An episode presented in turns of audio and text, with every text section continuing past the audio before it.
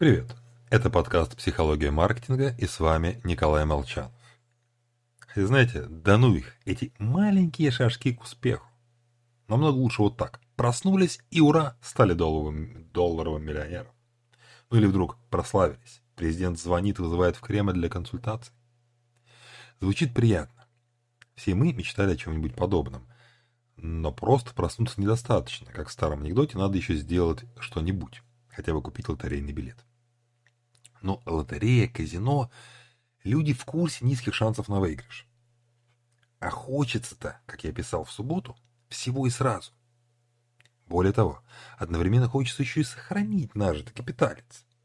А это напоминает о себе уже страх потерь из вчерашнего поста. А результат?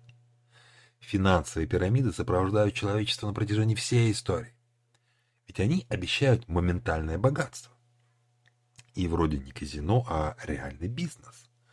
А, и до своего краха пирамиды исправно обеспечивают участников именно тем, о чем они мечтают. Лох не мамонт, гласит грубая, но, увы, верная поговорка. Голландцы с тюльпанами, англичане с железными дорогами, истории множество. По большому счету, каждый момент времени у нас есть уникальная возможность вложиться во что-то пирамидоподобное. Даже курсы инфобизнесменов и марафонщиц, по сути, являются аналогами пирамид. Ну и на что же тогда рассчитывать человеку, скажем так, разумному? Самое вероятное – на среднее по больнице. В тот же кризис доткомов, точнее до него, индекс NASDAQ вырос в 5 раз.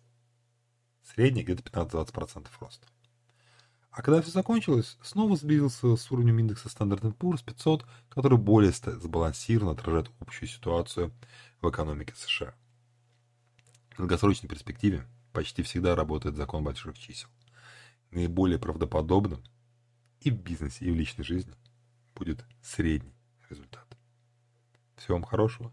Ориентируйтесь на средний, но стремитесь к индивидуально уникальному, к экстремуму. С вами был Николай Молчанов.